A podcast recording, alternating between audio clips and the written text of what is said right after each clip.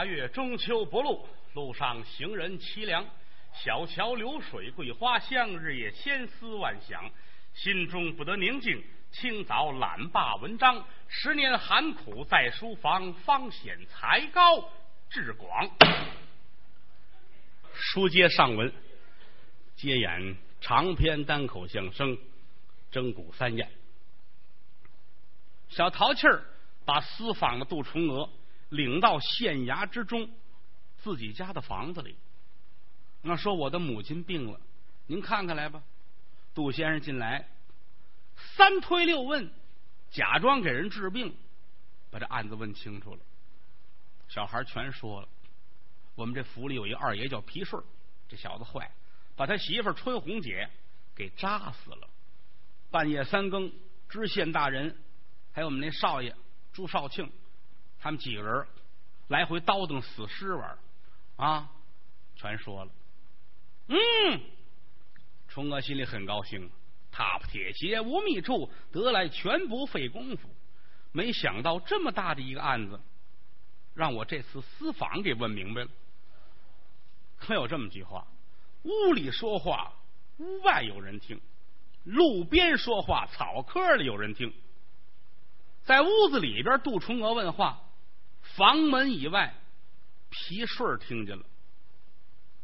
皮顺干嘛来了？奉朱继求之命，赶回肃宁县办一些事情。无意中听见有人说话，而且还提到皮顺。人都这样啊，要提不着自己名字，不往心里去。你比如说，我打这门口一过，这屋里一万多人正说呢，郭德纲怎么怎么着，那我怎么也得进来看看，是吧？一万多人要合计我，这得琢磨琢磨。是吧？要不提我，这我就不管了。皮顺也是如此，站在门口，睁一目秒一目，往内观瞧，一眼就瞧见杜重娥了。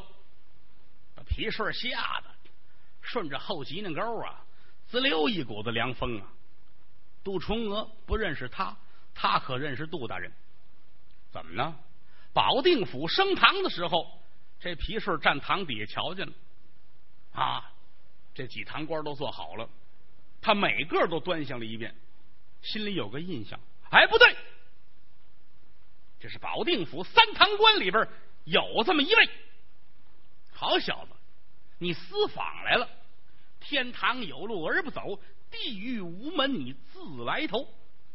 行了，一转身就走了。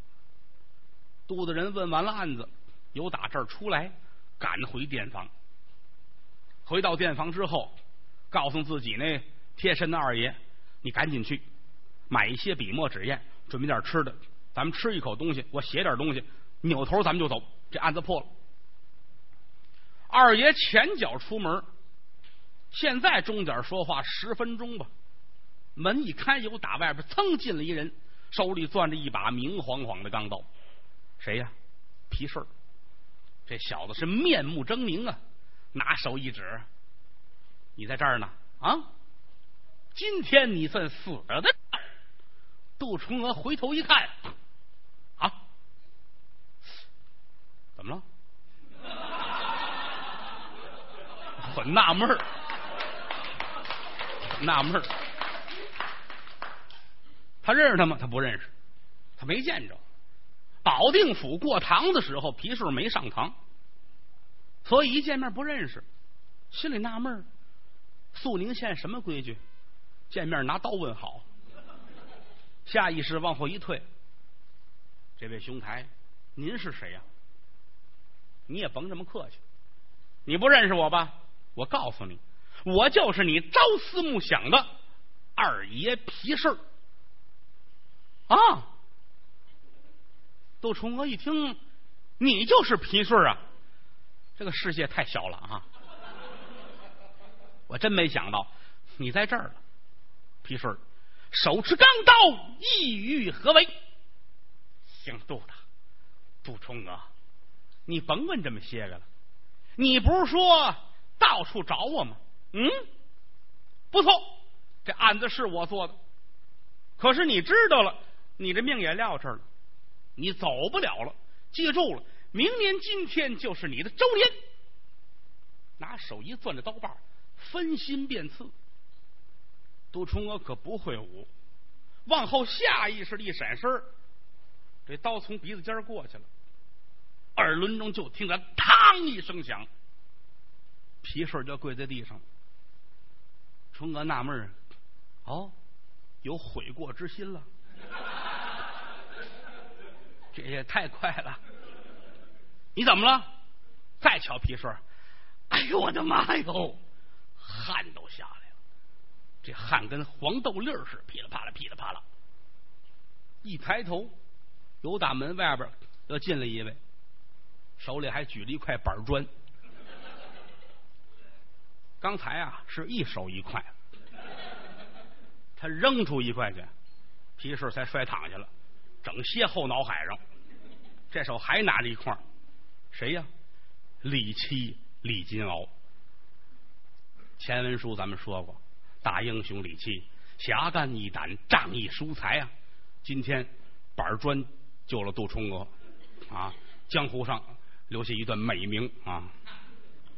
这板砖算什么兵器啊？其实说良心话，这一路之上，李金鳌一直是跟着杜冲娥下来的。不放心呢，好人都得这样啊！我得盯着点杜大人。一路之上，你知道黄文登跟朱继求起什么歹心呢？万一有个三长两短，王松亭的案子谁管呢？一直跟着，怎么进的县衙门，怎么回来，包括皮顺后边怎么跟着，李七爷全瞧见了。可是慌忙之间呢，身上没带着东西，就在外边捡两块板砖，嗯，啪。拍后边，咣叽就跪下了。哎呀，真疼啊！你想啊，他是练武术的，他就不是练武术，那板砖拍上也不好受，知道吗？跟神进不就进来了？啊，大胆的屁事儿，真真的胆大呀！啊，光天化日之下，你要杀国家大臣，你还要命吗？嗯？杜重娥一抬头，我是真没想到啊！这可真是绝处逢生，皮顺刀再来一回，我是非死在这不可。嗯，赶紧过来抱拳施礼，多谢您搭救。您别客气。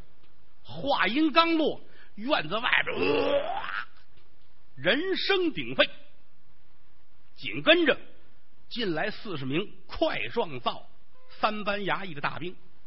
哪儿的？肃宁县的，为首一人正是杜兴。前文书说了，这杜兴啊，也不是好东西，跟皮顺的关系相当的不错。今天皮顺临出来的时候，跟杜兴说了：“我现在去办点事儿去啊，你带人后边接应我。”说的挺好。没想到杜兴来了，这一瞧，哟，皮二爷已经跪在这儿了，心说这是遇见麻烦了，这个忙我得帮。他是我们知县贴身的二爷，我要是救了他，以后我这前程似锦。苍啷啷，暗烟池腿崩黄，肋下就把这口宝剑抻出来了，啊，往上就走，都别动，谁敢伤着皮二爷，我今天跟他没完。话音刚落，杜冲娥一伸手，从大腰里边取出一面铜牌来，临出来时候，在保定府。直隶总督傅国庆给的，凭此牌提调直隶各县的人马，往上一举，杜兴咕咚就跪下了啊！他认识啊，嘿，这这这挺眼熟，这个我知道这个。您您您您是哪儿的大人呢？啊，我叫杜重娥，奉总督之命私访王皇一案。哎，是是是，您看我能帮您做点什么？来来，先把皮顺捆上。来来来来来。这人呢，真没法说。什么叫翻手云覆手雨啊？就指的这句话。有人过来，抹肩头，拢二背，把皮顺捆上了啊！捆完还问：“您看行吗？”啊，你看，你说还有铁丝儿啊？皮顺这头骂街，行了，这够瞧的了啊！捆的我跟粽子似的啊！把人犯带回去，紧跟着安排在肃宁县大堂后院前面全找了，死尸起出来。一干人犯带齐了，赶奔保定府。总督傅国庆一听，怎么着？这案子翻了个了。哦，杜崇娥把事儿全审清楚了。我说崇娥呀，这可不能胡来啊！此案关系重大，这里面有朝廷的命官啊，河间府知府张大人，这位肃宁知县朱大人，这是爷家两位大臣，你可要再思再想。倘若说这个案子要是审错了，咱们爷们儿吃面的这家伙就完了。怎么呢？啊，大伙儿都知道，傅国庆最大的爱好就是吃面。姐早晨一睁眼就得先抻点面吃，这一天各种的面都得吃遍了。人生最大的乐趣就是吃面。你琢磨这样的官儿，百姓活了活不了？劝人也是这话啊，千万留神咱们吃面的家伙啊。崇哥说：“您放心吧，这事儿错不了，一切都有我呢。好，既然有你就行了啊！咱们后天吧，后天咱们升堂审这案子，给王松亭翻案。杜崇娥出来，准备一切升堂的事情，直隶总督回后宅。一进后宅，一瞧这屋里边正当中摆一个八仙桌子，八仙桌子上边。”珍馐美味都摆满了，两旁边烧黄二酒，再瞧啊，自己最喜爱的三十六姨太，又打这边出来了啊！怎么三十六姨太呢？啊，是人家是总督啊，总督的待遇就是这样啊！呵，长得漂亮，没有这么好看的，大高个儿啊，一米七左右。这男的一米七不显个，女的一米七显得挺高。再加上总督的个儿也不高啊，一米一往上，嗯，哼，高兴啊！看自个儿这姨太监啊，太好了啊！大高个儿，瞧着就痛快，嗯。你看，尤其你这裙子穿的啊，多好看呢！长得也好看，白净，没这么白的了啊，惨白惨白的长得，抹了二斤胭脂，描的眉毛，柳叶眉啊，画的眼睛。啊，画的口红，嘴也不大，啊，挺好看。一走道啊，身上这衣裳环佩叮当，也不是谁兴的，身上挂好些个那个金圈啊、银环啊、玉石的呀，弄一大串这边小铃铛，走起来哗楞楞、哗楞楞、嘚当哗的，金咣铃咣铃铃咣啊，四个唱快板一唱快书的，一块儿出来了啊。挺响，哼，就这两步走，总督打心里爱看呢，太好了。哎，我说今天怎么这么高兴啊？呀，怎么就得这样看啊？嗯，您退堂回来了啊？我回来了啊？怎么样啊？今天心情不错呀？这挺好的。我给您准备了珍馐美味，把咱们保定府。所有的好厨子都找来了啊！您瞧这一桌都是您爱吃的啊！这是削面，这拉面，这抻面，这龙须面啊！这都都是面，您看看吧。呼，太好了，我看看啊！个儿太矮，这扒着桌子看啊，高兴。这好，来来来，坐着吃吧。啊，总督个儿矮，饭量也差的，吃了三盆面啊，筷子撂下了。今天这么高兴，到底因为什么呀？难道说有什么特别让你高兴的事儿吗？哎，我跟您说呀，一直啊，就有一件事想跟您说，可是没得机会，又不敢跟您说，怕您不高兴。哎呀，咱俩谁跟谁呀，是吧？什么事你说吧。是，是，您挺宠爱我的，对我也不错。可是呢。我在您这一百零八个媳妇儿里边来说啊，我也不算特别好的。我总担心有朝一日，您要是百年之后吧，撇下我们一个人，孤孤单单、冷冷清清，我们这日子怎么过？你想的太远了。我这身子骨啊，我再活个一年半年没问题，知道吗？是啊，你这个我我我这身子骨不是还稍微好一点吗？有朝一日真甩下我们一个人来，我们连吃饭钱都没有啊！嗨，我能不给你留下吃饭的钱吗？你放心啊，我都给你预备齐了，案板呐、擀面棍啊啊，压饸饹的床子啊，削面的刀啊，都有啊，你你踏踏实实的。不是，可是我跟您这么长时间了，吃的珍馐美味，穿的绫罗绸缎，那苦日子也过不了啊。我们多多少少的得存点钱呢，那个简单呐，有的是钱呢。咱们家穷的光剩钱了，你说你要多少吧？不是，您的钱呢是大伙儿花，我说的是我自己的钱。不瞒您说，我偷着攒下点儿，您瞧瞧行吗？好，我瞧瞧吧。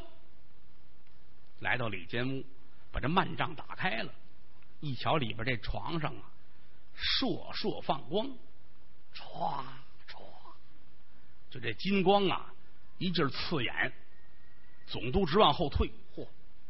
哎，我说这光辉灿烂这词儿搁这合适啊？怎么了？这整个这床上，什么叫金子？什么叫金条啊？金颗子、金元宝。珍珠、玛瑙、翡翠，嚯，整个床都堆满了。拿起一块来，您瞧这个，嚯，这个这这什么玩意儿？这是这么大块好够绿的这个啊！是啊，您没瞧见？您拿着这脸都绿了。我告诉你们啊，这叫祖母绿啊，祖母绿这东西，哥伦比亚出的最好，瞧见了吗？翻邦进贡的，价值连城啊！这多绿，你看看啊！打一盆水搁在这儿。这扔里边，这盆水都绿了。桌上铺一红毯子，把这东西搁上面，改绿毯子了。站天安门城楼上一举这个啊，能绿到柬埔寨去。嗯，也没这么绿，反正挺绿的啊。搁下了，又拿起一个了。你瞧这个啊，这是猫眼儿啊。你看这猫眼多大个儿？这个，你看这么转，你看这么转，你看多好这东西。好啊，这都是。你瞧吧，一样一样全解释一遍。总都说我可以称得起是富可敌国了。我都不趁这么些东西，你这些东西是哪儿来的呀？我就问你一句话：这东西它是我的，你高兴不高兴？不高兴，当然高兴了。那有什么不高兴的？这东西是我的，你可高兴？那就是说你同意这东西归我了啊？不是，我没听明白，这怎么回事啊？哼，这是你衙门里有哥俩给我送来的。谁呀？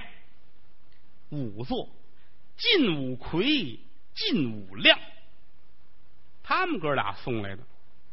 说现如今呢，有一件肃宁县的案子，打官司还死了人了，闹得挺凶的。现如今这官司打到你这儿来了，你只要点点头，这些东西就都是我的了。你明白了吗？总督一听。哦，这么回事儿啊！这这可是受贿，是进家哥俩送来的吗？一点都不假。堂上这事儿传出去了，都知道了。完了，案子翻个了，怎么办呢？晋武奎来了，来到客栈找黄文登，找朱继秋。二位，这可不应该。你们说这事儿有把握？现如今呢，漏了兜了，把我们全搁里边了，没别的啊，呃，晋武亮，我们俩是一奶同胞，我顶多呢记个大过，没别的事儿。可你们这事儿可大了，现如今我就问你们，还愿不愿意把这事儿往好处再办一办？朱继秋这冷汗哗哗的，我愿意，我当然愿意了啊。这个有什么办法吗？没别的，现如今只能拿钱堆，而且必须要买动总督大人。可是直接跟他说这事儿不轻。好，跟傅国庆说这花多少钱把这官司了了，这罪过可大了。从他身边人下手啊！或那你说咱们咱们找谁啊？找找总督他父亲去？你说完了。他爸爸死了三十多年了，那你说怎么办呢？找他身边的姨太太，我认识一位啊，这人挺喜欢钱的，没有别的，只要把钱花到了，我认为这个官司还是有可能保住的。哦，那多少钱呢？纹银六万两。说完这个，再瞧黄文登解裤腰带，往脖子上一挂，要往这房梁上扔。我不活了，我我不活了，我我死了得了，我拿不出这么些个来，我怎么呢？这案子从头到尾花钱如流水一样，都是黄文登花的。黄文登直跺脚，我早知这个，我打官司干嘛呀？我啊，我这点钱都扔这里边了。朱继秋直赖他，你等会儿，等会儿，一会儿再死，有的是功夫啊！我跟你说啊，现如今啊，咱们还有救，还不至于说活不了。没别的，你呀，再拿点钱吧，拿出钱来，咱们了事儿，好不好？你说的简单啊，你还不了解我吗？那钱我都是穿在肋条骨上啊，花钱的时候都是拿老虎钳子往下蹬呢，我动一个，我肝儿都疼啊。我钱上都带血筋儿的，你知道吗？啊，我的为人你不清楚吗？啊，我从来不瞎花钱，门口过一挑大粪的，我都得尝尝咸淡儿啊。现如今让我拿六万块钱，你宰了我，我还找地儿，我找地儿。你别介，你要是这一死，我可告诉你，你那万贯家财全完了啊！你省多少钱也不是你的，而且你一死，肯定啊，我也就完了。我无所谓啊，我这几年官当的我穷的够瞧的了，我也不想当了，我也不想活了。你死我就死。我死了拉倒，我媳妇带孩子回老家种地去，我没事你家里怎么办？你家里怎么办？你还有媳妇呢，你还有万贯家财呢，而且你这官司你是诬告人家王松亭啊啊！那你死了好办呢？让你媳妇连人带钱带地都归王松亭了啊！你们两好并一好啊，两家人家改一家啊！你琢磨琢磨，也是啊，这也是这那那我我我我我掏六万，掏六万吧，没这么些个。算我一半行吗？算我一半，咱俩人一人一半。可我现在没这么些个，你先给我垫上行吗？那你得给我打条，知道吧？你给我打一条啊！行行行，打条，摊开纸打条，摁手印啊，都摁完了。黄文登一瞧，行，我咬咬牙，就是他了。想辙去吧。谁身上没事带着六万两银子出来呀？保定府有黄文登两个当铺，一个饭店。全倒腾出去了，赶紧又派人回肃宁县给家捎信儿送银子来啊！两天的功夫凑齐了六万两银子，六万两银子交到靳家哥俩手里，哥俩拿着钱回去商量这事儿怎么办呢？怎么办呢？赶紧找姨太太呗啊！这样啊，咱给姨太太这钱可不能少花，知道吗？咱们照着三万花啊，照着三万花，剩下这三万呢，呃，我两万，你一万。啊，武亮说那不行啊，这一块儿干的事儿啊，咱们咱们当间切一刀，我我两万，你一万行吗？那叫当间切一刀吗？那叫啊，来，咱哥俩再商量商量，再商量商量商量，商量商量，哥俩最后一人一半把钱分完了啊，心里先踏实了。这官司甭管怎么着，咱们两家算是富裕了。剩下这钱换成了金锭子呀、金条啊、金克子呀，买的。宝石啊什么的，呵，各种东西买挺好。开始买完往上一堆啊，金武奎说行，这行，就这些东西，这几个大珍珠一送去就乐了。金武亮说这不行，你太小瞧姨太太了啊！跟着总督这么些年，什么没见过？你弄几个珠子，弄点金条子、金凳子，他瞧不上眼啊！得弄点稀稀罕啊！他瞧不着的东西，我听人说了，前些日子啊，这个有人倒腾一块祖母绿啊，据说那东西哥伦比亚出的。啊，这个咱们咱们想法弄一块啊，是那一块就十万两银子啊，咱弄得起吗？想办法，想办法。我有一朋友在北京琉璃厂那儿啊，烧琉璃啊，那他能做假的，你知道吗？做的挺好啊，不过也挺贵，那一两银子才能卖你一百多块啊。找人去拉一大马车回来摘摘这块像这块像啊，倒腾完弄一大堆，连真带假的送去了，把姨太太乐的呀。乐坏了，鼻灯泡都出来了啊！太好了，发财了，拿人钱财与人消灾，这才跟富国庆说：“你看怎么办吧？你要是不答应，我今儿不活着了啊！”一伸手端起桌子上那拉面碗来，啪扔地下了。这碗是削面，咣！他不傻，他不扔他那些金银财宝，大珠子碎了没地儿逃过去，这碗无所谓啊！咣！一摔这几个碗，总督这心呐疼了，怎么呢？人各有所好。知道吗？你想吧，好画画的，你看这张是唐伯虎的，这张是米元璋的，这刘世安写的扇面，他看着好。你要给人不懂的，给你扇面，他糊的糊的，纸都脆了，没用，扔了。人都这样，各有所好。有的人喜欢个鸟，这么大一小鸟，搁这站着能叫唤，多少钱都喜欢。卖多少钱？三万，给。有不喜欢，三万块钱买这个，三万块钱买烧鸡，买多少？人各有志，总督也有他呃独特的地方啊，就喜欢各种碗，怎么呢？碗大，这盛面得吃，你知道吧？这亲自上景德镇挑的啊，九江官窑那边定烧出来的，各式各样不一样。这是盛削面的，这是拉面的啊，这是什么面汤的，它都有号不一样。这一摔心疼了，我那是成套的啊！你看削面三号碎了吧？你看看，啊！别摔了，别摔了，别摔了！我我答应了，我答应了啊！行了，我我我我我办这事你甭管了。姨太太高兴了，那没事不要紧的啊，让他们后边再给您盛碗热的啊！来来来，打现在开始，总督傅国庆就贪赃枉法了。那么说以前是个清官吗？以前比现在还厉害。这次呢，就这几万两银子呢，无非是讨自己姨太太的高兴。在这之前，总督傅国庆贪赃卖法、草菅人命，死个人跟撵个臭虫一样。每次收受贿赂，那也是无边无厌。这次王松亭要是死了，对他来说根本不值一提。死一两个草民能换得美人欢心，他觉得挺值。在他心里边，这事儿就又给翻回来了。第三天清早，整个这。直隶总督衙门是戒备森严，大小有司官员两边都坐好了。正当中坐着总督大人傅国庆，往这一坐，不怒自威，横眉立目，这脑袋长得跟螃蟹似的，一脸横丝肉。嗯，我说陈大人呐，旁边啊，按察司这大人陈锡章赶紧站起来了。哦，大帅，今天。咱们审这案子啊，是你问呢，是我问呢？哦，大帅，这当然是大帅您问呢。嗯，好，呃，做官嘛，就要青似水，明如镜，不亚于纱罩，万盏明灯。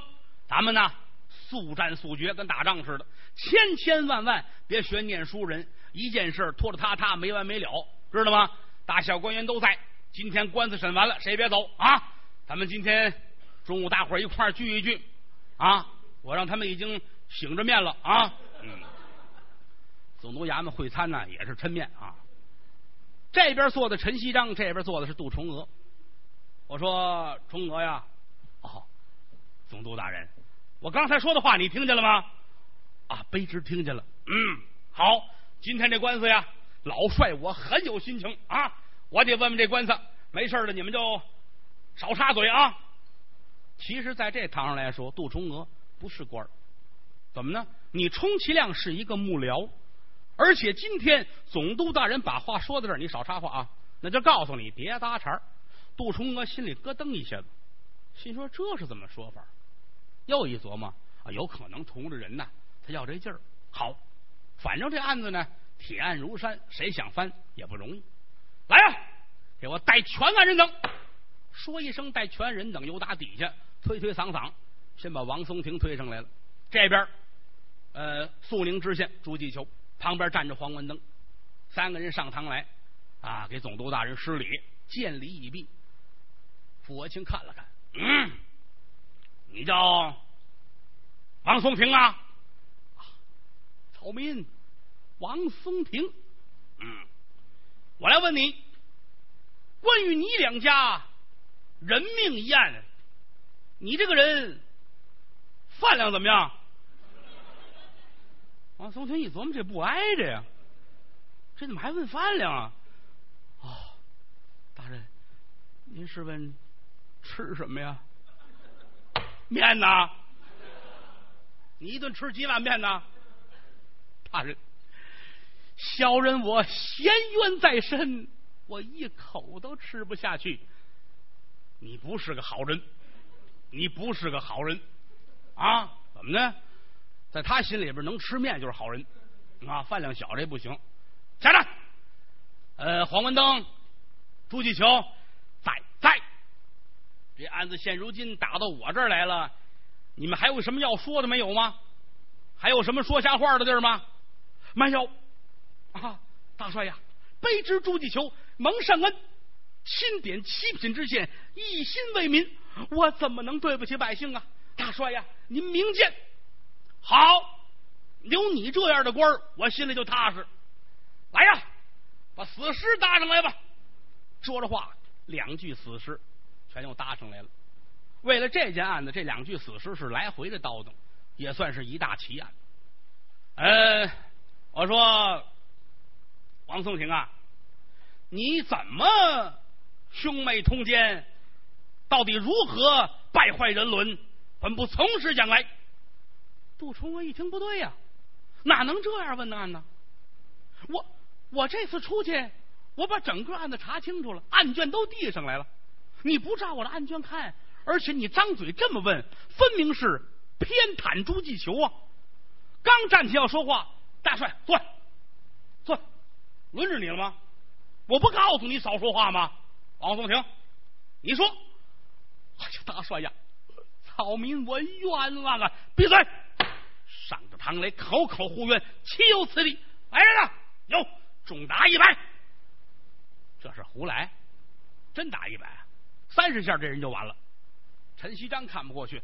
大帅，大帅，大帅，呃，刚刚上堂，原告、被告尚未问清，呃，动此大刑，思为不妥啊！你说什么？动此大刑，思为不妥。哼！来人呐！有，告诉后边，他那面不管啊，不管他的啊！我今天就要打，来呀，给我打！王松亭心说哪儿哪儿那是，实指望说见了总督，我这案子能翻个个儿，没想到。这总督怎么怎么这么混呢？啊，一句人话都不问，瞪眼就打，往这一跪呀，眼泪哗哗的。大人呐，大帅，草民我冤枉啊！望大人您再审再问呐！大帅功德无量啊！话音刚落，两旁边有司衙门四十多官全站起来了。大帅，大帅，此时动刑，思维不妥呀！您再思再想。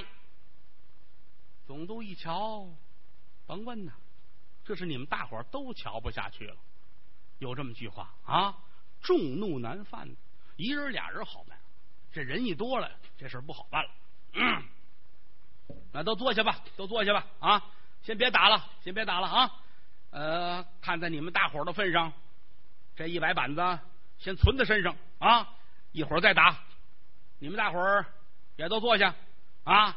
不过老夫收回刚才的话，中午这面啊没了啊，不管了。我说来啊，有，嗯，换仵作前来。是，功夫不大，仵作过来了。谁呀？晋武亮，他跟晋武奎啊那是亲哥们儿，俩人都攥拢好了的。晋武亮往这一跪，参见大帅。嗯，现在这案子呀有点毛病哈，有一具死尸啊。王松亭说了：“这是他妹妹。”可是皮顺说了：“啊，那是他的妹妹，没别的。你有没有办法把他验出来？”大人，嗯，还得之前曾经验过一次了，必须要蒸骨才能验出来。好啊，那你蒸吧，你蒸蒸完了赶紧验，你准能验出来吗？您放心 啊，大帅，我准能验出来。嗯，准备吧。有人呐，就准备大锅，准备笼屉。又打王瑞英胳膊这儿端下一截来，搁在屉里边蒸。前文书咱们介绍过，这是一个迷信的说法。说这个骨头拿过来搁在这儿啊，谁想跟他验吧？你是亲属，你过来，在你手上扎一滴血，挤在骨头上。要真是亲戚，这血呀能滴进骨头去；要不是呢，哎，这血呀就往旁处流。实际上呢，滴得进去，滴不进去，全在仵作呢。他有一种药。他想让你进去，他提前拿药把这骨头拿了，成蜂窝状，谁的血都能滴进去。他想让你滴不进去，就别搁药就完了。这是过去骗人的方法啊！所以说今天又开始要蒸骨，为什么蒸骨呢？呃，过去这骨头据说啊，得过三个夏天啊，拿太阳照三个夏天，这骨头才能滴。可是呢，案子发生太急，来不及过三个夏天，怎么办呢？上笼屉蒸。每蒸一次代表一个夏天，连蒸三次代表三个夏天。这儿蒸，咔哧咔哧蒸，蒸完了过来，先刷，把皮肉刷掉了，这是第一次，清水洗干净，又上体蒸。第二次蒸完下来，重新刷。第三次要蒸的时候加药。如果想让它滴进去，这会儿加药，加完药上体蒸。那蒸完拿下来，你滴吧，你什么都能滴进去啊，这骨头都松了。如果说不让滴呢，就别搁药了。今天就没滴药啊？为什么呢？得让大伙儿知道知道，王松亭跟这个不是一家子人，这是诚心骗人。简短截说，蒸完了拿下来，搁碟子里边了。来吧，王松亭，你过来。嗯，滴血相认，总督瞧瞧他。我告诉你啊，这次不同以往，我亲眼瞧着呢啊。如果说一针扎去，鲜血滴入骨中，说明这是你妹妹王瑞英，这官司你赢了。如果说滴不进去啊，一滴血血往旁流，没别的，你可要离身一二。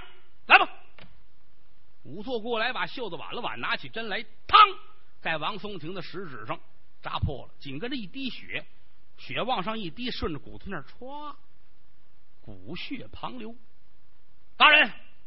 血不入骨，再瞧傅国庆，眉毛也立起来，眼珠子也瞪起来了。来呀，王松亭给我推出去，砍人就完了，推出去就杀呀。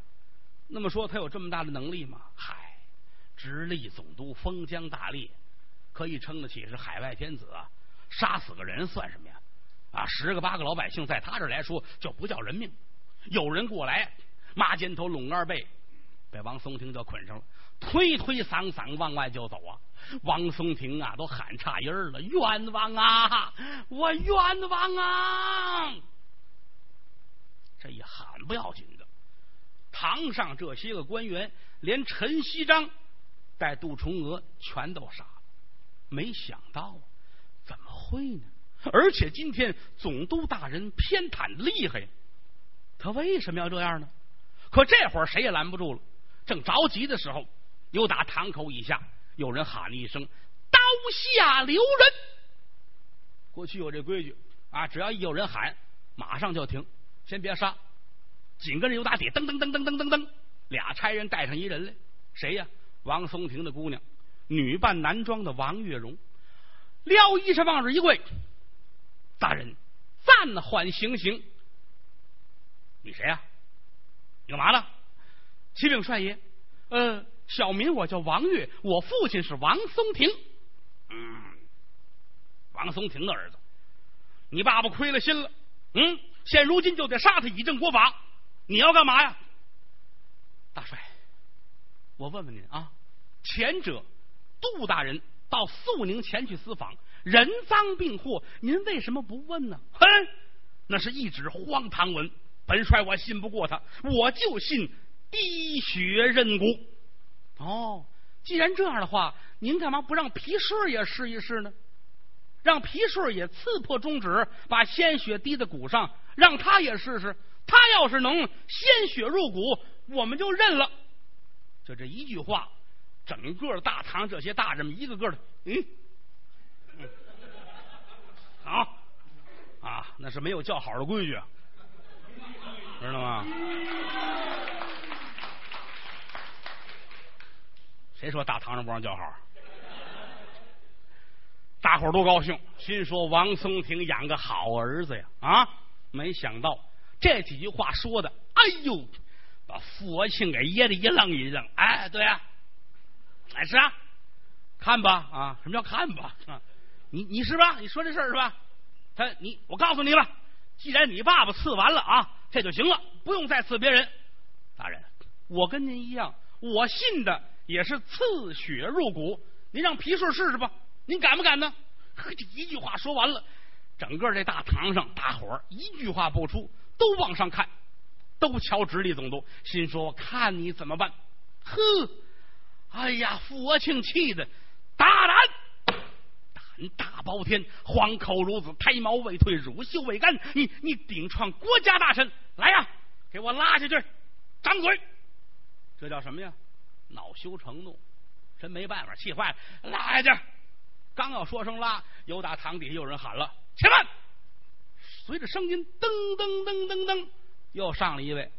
傅国庆这气呀，就没人拦着点吗？嗯，你这拿大堂当戏园子不行啊！想进就进，想走就走，这可不行。谁来了呀？李七、李金鳌一直跟底下瞧见了，气得鼓鼓的。可是那大堂上不像茶馆啊，随便出入不行。这会儿不行，一瞧见打姑娘，心里不是滋味，赶紧就出来了。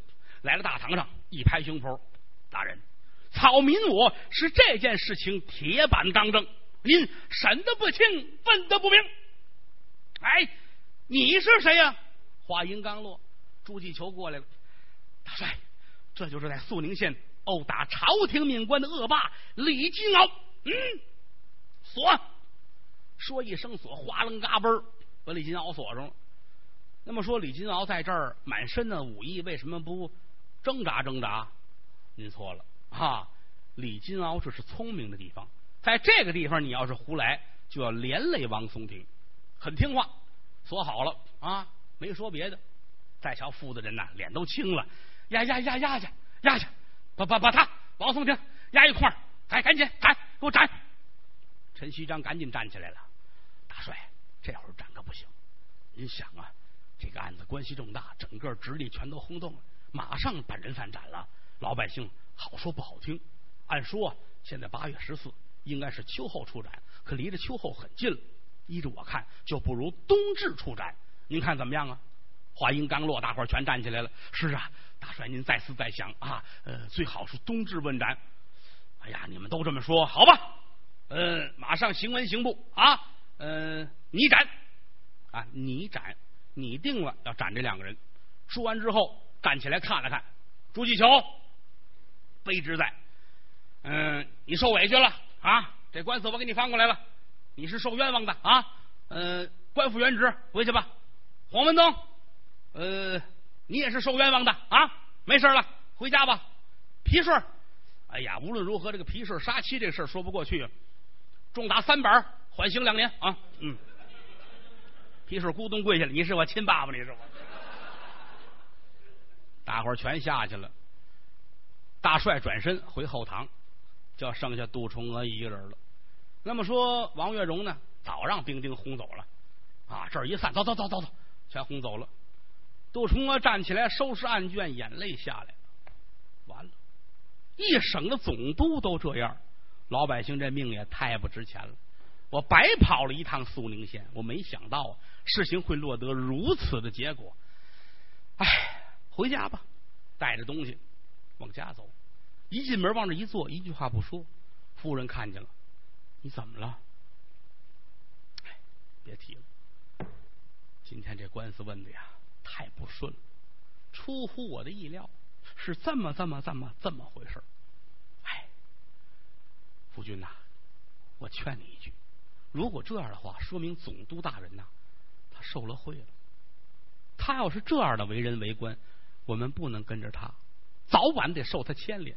有这么句话说得好：“鸟随鸾凤飞腾远，人伴贤良品自高。”交朋友都不交这样的，得交那个一跪一见交情乃现，一死一生乃见交情。